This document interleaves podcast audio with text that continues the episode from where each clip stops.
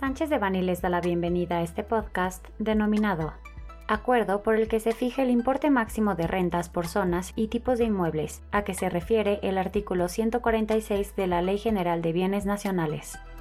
Les recordamos que este material es únicamente informativo, por lo que no puede ser considerado como una asesoría legal. Para más información, favor de contactar a nuestros abogados de manera directa.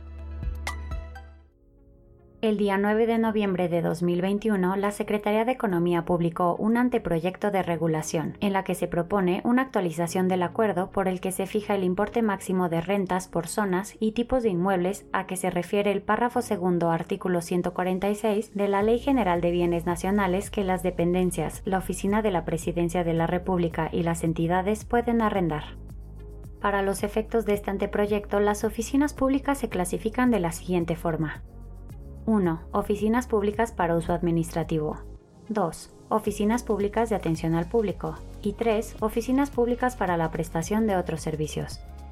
Este anteproyecto se establece como parte de las medidas de austeridad, racionalidad y disciplina presupuestal que los arrendamientos de bienes inmuebles deben buscar, una maximización en la economía, eficiencia y funcionalidad, ejerciendo estrictamente los recursos públicos en apego a las disposiciones legales aplicables, para con ello justificar el uso adecuado y la erogación de los gastos que se genera por el arrendamiento de inmuebles respecto de los montos propuestos tratándose de contratos de arrendamiento nuevos y o actualizaciones, renovaciones y o continuación de los arrendamientos de inmuebles no podrá rebasar el monto de 317.65 pesos mexicanos por metro cuadrado antes del impuesto al valor agregado.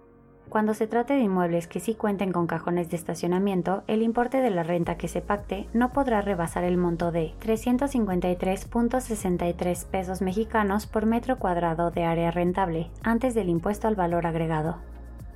En cualquier caso, las dependencias, la Oficina de la Presidencia de la República, las entidades y demás entes públicos deberán contar con un avalúo vigente y no podrán pactar en su carácter de arrendatarias montos superiores a los ya mencionados, aun y cuando el monto indicado en el dictamen de justipreciación de rentas sea mayor.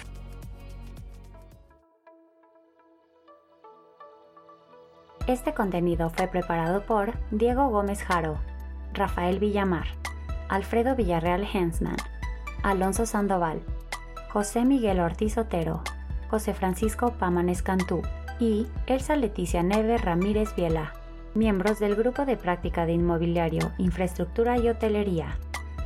Para cualquier duda o comentario sobre este material, favor de contactarnos directamente o visite nuestra página www.sanchezdevani.com.